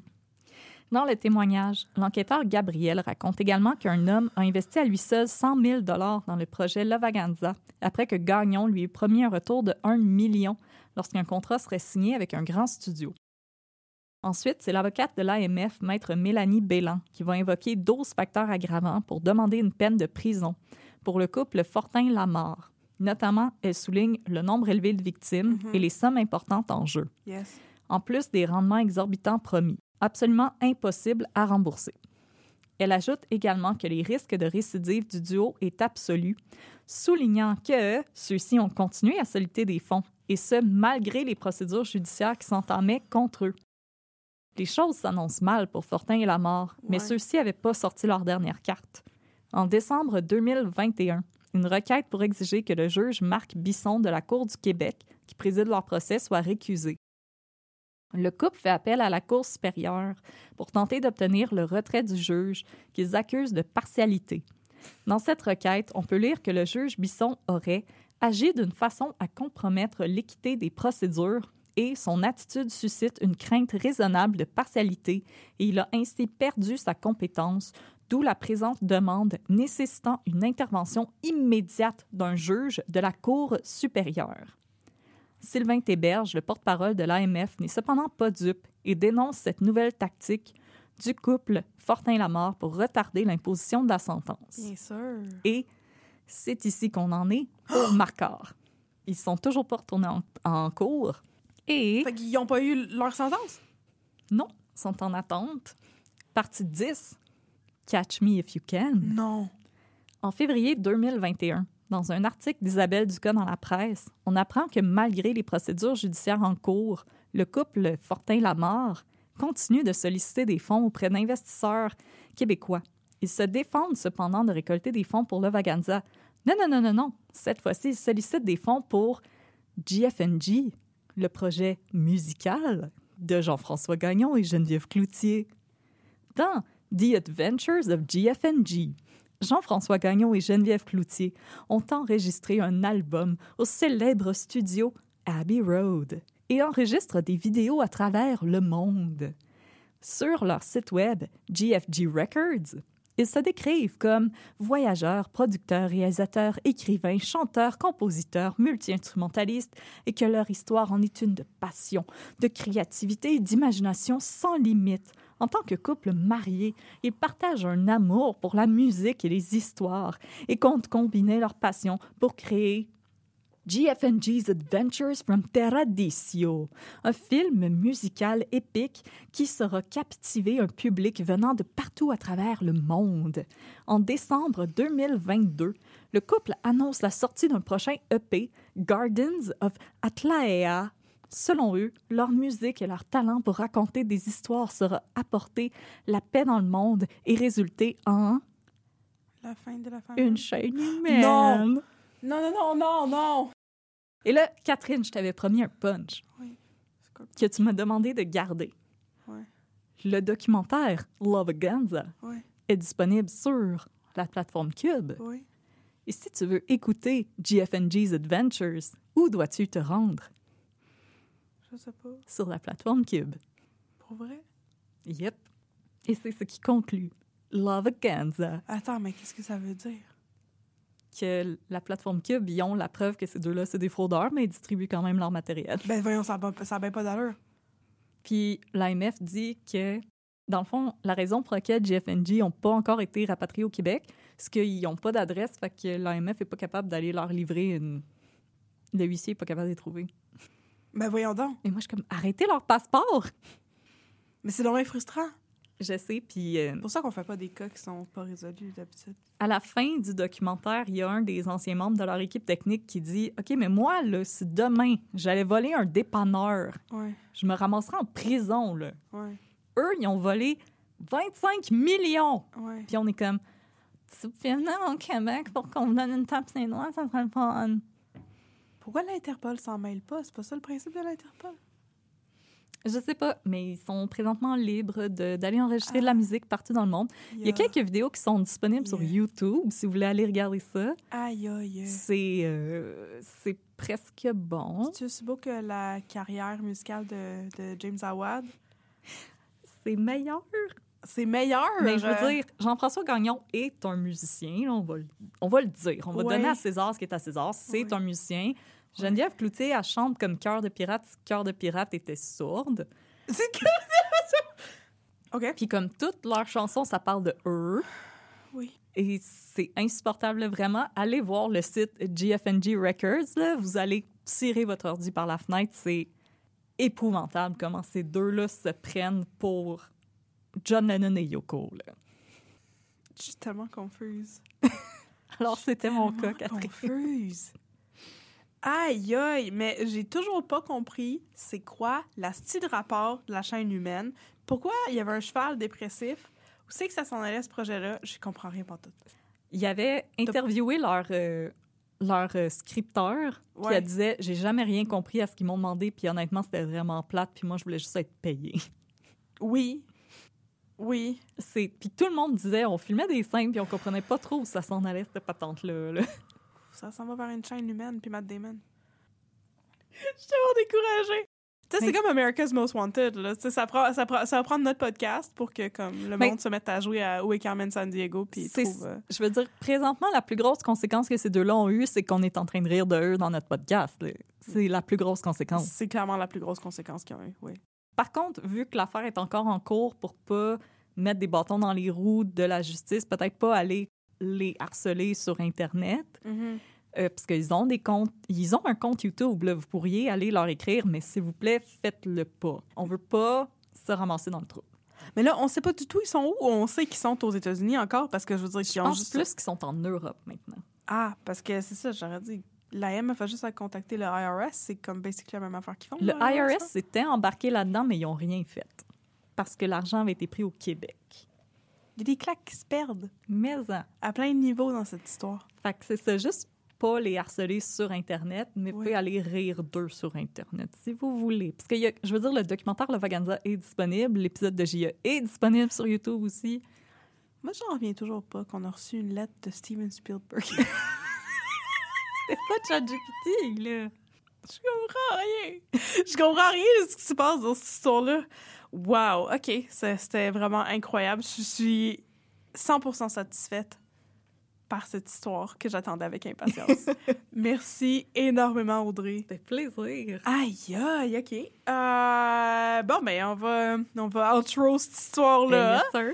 Hey, si vous avez aimé cette histoire et que vous voulez jouer à Où se trouve, mais où se trouve Carmen Sandiego? Chante la chanson. T'es- bien? Mais où se cache? Oui. Carmen San Diego. Voilà. Fait que si on veut jouer à ça avec, euh, avec le couple Gagnon euh, hmm, vous pouvez le faire, mais c'est vrai qu'on veut pas se mettre dans la merde avec ça. Non! Mais si vous avez aimé notre épisode, vous pouvez nous suivre sur les réseaux sociaux. Nous sommes sur Facebook, at un peu de crime, et sur Instagram, at un peu de crime dans ton café. Nous avons aussi une boutique Etsy et un Patreon. Tous les liens sont sur notre page Facebook, si je ne m'abuse. Yes, sir. Yes, sir! Et sur Et- Instagram. Et sur Instagram aussi, bien sûr, avec notre Linktree. Ils sont même sur Spotify. Ils sont même sur Spotify. Ils sont partout. Partout, partout. Partout. Tous nos liens. Comme nos- ils sont partout, partout. Nous sommes partout, partout. Et nous allons aussi faire une chaîne humaine de tous nos auditeurs et nos auditrices. Bien Ah! sûr, avec tous nos Patreons. On sortirait pas de la ville de Montréal, je pense. Non. non. On remplirait le local. Ah, ce serait pas pire. Alors, est-ce que tu veux faire la présentation de notre Patreon? C'est notre nouvelle plateforme. Patreon, non, non. Yes. Avec plaisir. Alors, Oui. si vous aimeriez supporter le podcast, Mhm. euh, on vous promet, Catherine et moi, que votre argent est utilisé à bon escient. on, on vous promet qu'on va pas se sauver aux États-Unis avec votre argent. Alors, vous pouvez le faire via notre plateforme Patreon. Alors, sur Patreon, nous avons différents tiers auxquels vous pouvez vous abonner qui vous donnent différents avantages. Alors, pour 3 vous pouvez vous payer le petit espresso qui vous donne un shout-out en ondes. Yay! Pour 5 vous avez le bon vieux café filtre qui vous donne également accès à notre Discord où on a des belles conversations, des photos de chats, des memes. On, des live texte euh, stat. C'est vraiment une belle place pour discuter. Pour 10 vous avez le Fancy Flat White et, en plus, vous allez avoir accès aux épisodes un jour à l'avance et Yes. accès au contenu bonus quatre fois par année. Et en plus, vous avez accès aux épisodes avec du visuel parce que maintenant, nous avons des caméras. Oh! Alors, vous pouvez nous regarder, nous faire des grimaces et vous pouvez regarder Catherine être très dubitative quand je lui explique que le projet Le Vaganza. Pour 15 vous avez le succulent cold brew qui vous donne tout ça, en plus d'un paquet de trois autocollants qui ont été désignés spécialement pour Ah! vous. Et vous avez 10% de rabais sur notre boutique Etsy. Yay!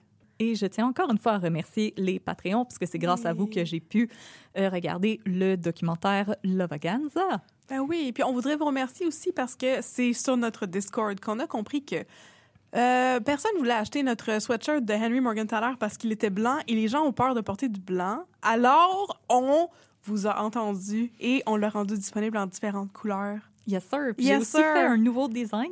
Puis ça, là, sur Etsy, on a comme genre 14 couleurs différentes de t-shirts maintenant. Là, c'est disponible sur On vous plein de manières différentes et on est très, très fiers de notre marchandise. Puis on espère que vous Et sur l'aimez aussi. Discord, voilà. vous pouvez même nous faire des suggestions, approuver des couleurs, parce que des fois, ben, j'ai besoin de, de tips. Oui. Et on aimerait remercier nos tout nouveaux Patreons.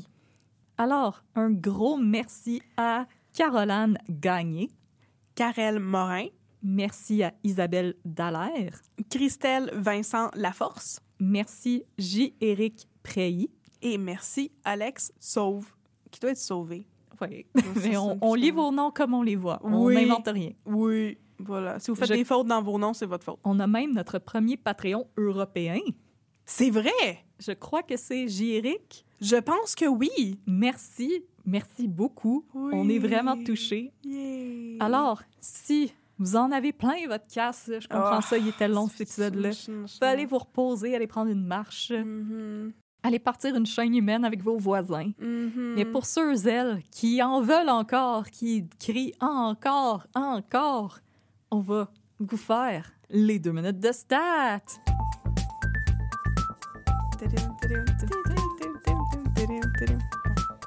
Docteur Catherine, Oui. de quoi voulez-vous me parler? Ah oui. Vous avez l'air de quelqu'un qui veut me dire de quoi. Oui, j'ai quelque chose de, de triste à te Oh, conter. j'ai ma clean Doc-. Doc- Je sais, toi, ta clean canteen. Je suis prête. Je vais embarquer ce vélo stationnaire. OK. Fait que là, docteur Audrey, je vais te conter une histoire terrible avec une morale à la fin. C'est l'histoire d'un jeune garçon qui porte le prénom assez unfortunate de Léonard et Oh, qui a pauvre petit. 17 ans. Pauvre, pauvre petit Léonard. J'espère que ses amis l'appellent Léo ou quelque chose de même. Donc, Léonard, il arrive aux urgences. Il fait un problème de cœur. Il fait un problème. Oh non! Son cœur, il est brisé! Son cœur marche plus. Il y a des bobos En fait, il y a une valve dans son cœur qui est infectée. Mais là, il, il n'a que 17 ans. C'est que... Comment fait-on pour avoir une infection du cœur à 17 ans? On est censé être spick and span à 17 ans. Faut en train de faire le test léger bouché à toutes les deux minutes puis euh, courir euh, 27 paliers, euh, même pas break a sweat. Là. Bon, moi, j'en faisais trois, puis je vomissais. Oui, mais moi, j'en faisais quatre juste pour avoir une note de passage. Moi aussi, j'en faisais quatre, puis j'allais vomir. Et après ça, j'arrêtais. Voilà, c'est fini. Donc euh, là, Léonard, il arrive, puis là, ils disent Mon Dieu, mais tu as un problème avec ton cœur. Il va falloir qu'on check Et ton cœur. prénom, qu'est-ce que c'est ça? Et ton prénom, qu'est-ce que c'est ça? Puis ça, ça c'est quelque chose. tu sais, on va te faire passer les tests, on va checker. Puis là, ils font passer les tests. J'allais dire, ils font une biopsie, mais non, ils font pas une biopsie de son cœur. Ils font pas une biopsie. Tu peux pas couper un bout de cœur, oui, non. Fait qu'ils vont, ils font des tests euh, mystérieux. Puis là, probablement que le docteur Faubert, il est pas là, mais j'ai le goût de faire la voix. Il arrive puis il dit Bonjour Léonard, c'est parce qu'on a regardé ton cœur, puis c'est une bactérie qui est allée infecter ton cœur. Puis d'habitude, chill. c'est vraiment pas. chi- Excusez, ma voix est pas. euh, Ma voix est pas assez grave. c'est vraiment pas swagger. Mais là, c'est une bactérie qui, comme ça, rentre dans ton corps quand t'as des bobos. Fait que comme t'as-tu des bobos? Puis Léonard est comme Non. Mais il tient le drap serré sur lui. Oui, il veut pas qu'on l'examine. J'ai pas de bobo. Fait que là, après un petit bout de temps, il y a quelqu'un qui réalise. Je ne sais pas c'est qui. C'est qui qui réalise? Eric. Probablement Eric, oui. Il est comme, hey, je pense qu'il cache quelque chose en dessous de sa jaquette d'hôpital. Comme il riait pas quand je faisais des shows avec Madame Jigger. Non. Fait qu'il y a clairement quelque chose qui se passe. Faudrait l'examiner. Il y a sûrement un bobo. Peut-être même dans une région intime. Fait que là, Suzanne Clément, elle arrive puis elle dit Allô, mon chum est mort. J'en parle tout le temps. Non, elle, elle dit pas ça. Mais euh, elle, elle arrive puis elle dit Ben là, regarde, moi, je suis médecin, là, puis il n'y a pas de jugement, là. Je veux juste savoir, là, qu'est-ce qui se passe. Judgment Free Zone. T'as-tu un bobo sur ton pin? Puis là, il dit OK, oui, tu peux regarder. Puis elle regarde ça, puis elle dit Oh, Yeah. c'est.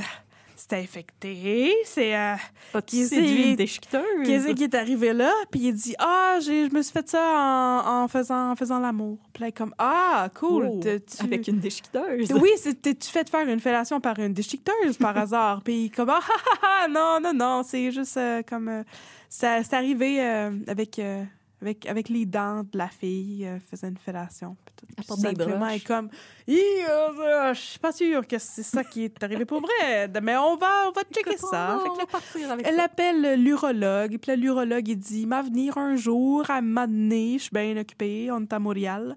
Puis là, entre-temps... une chaîne humaine. Je, vais- je suis en train de faire une chaîne humaine avec tous les autres docteurs. euh.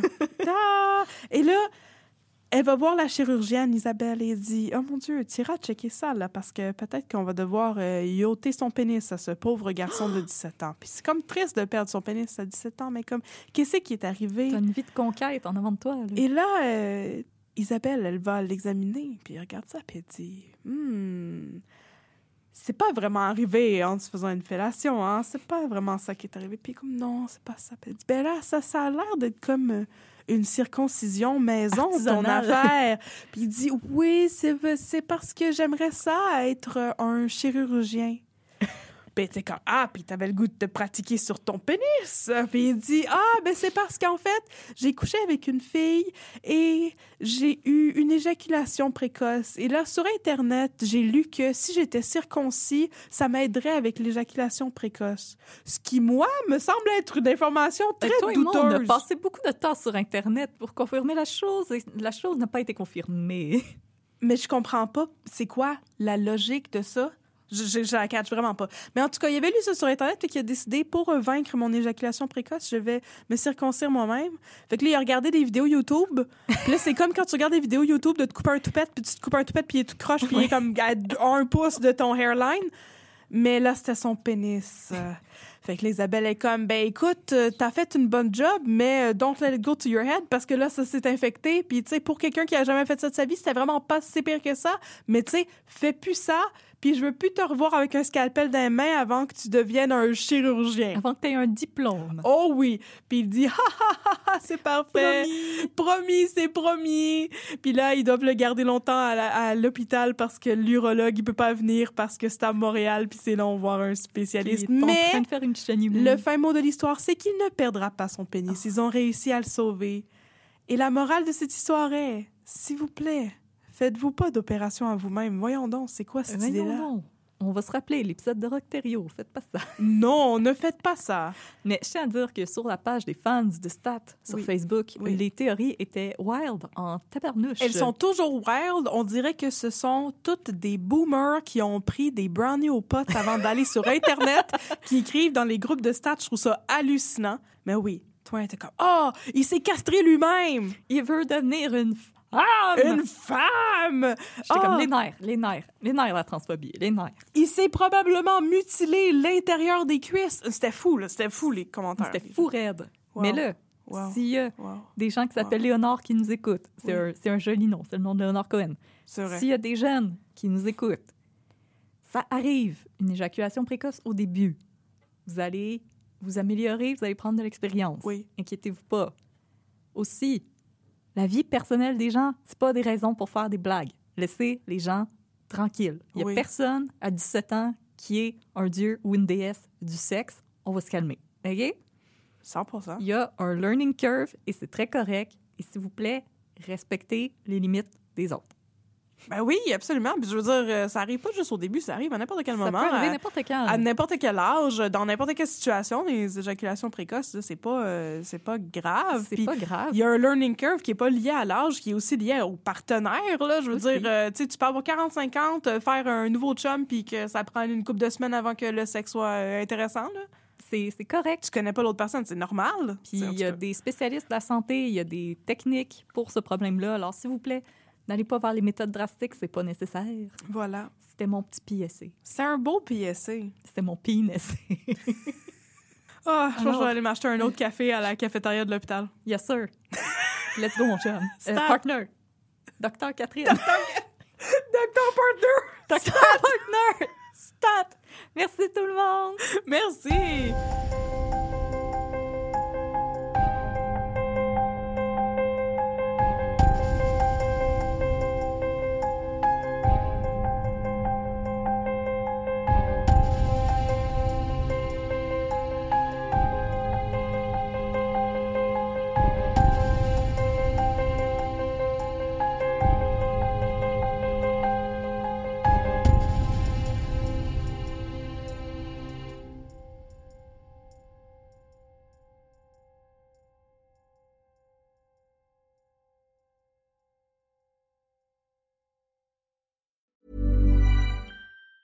Tired of ads barging into your favorite news podcasts? Good news. Ad-free listening is available on Amazon Music for all the music plus top podcasts included with your Prime membership. Stay up to date on everything newsworthy by downloading the Amazon Music app for free or go to amazon.com slash news ad free. That's amazon.com slash news ad free to catch up on the latest episodes without the ads.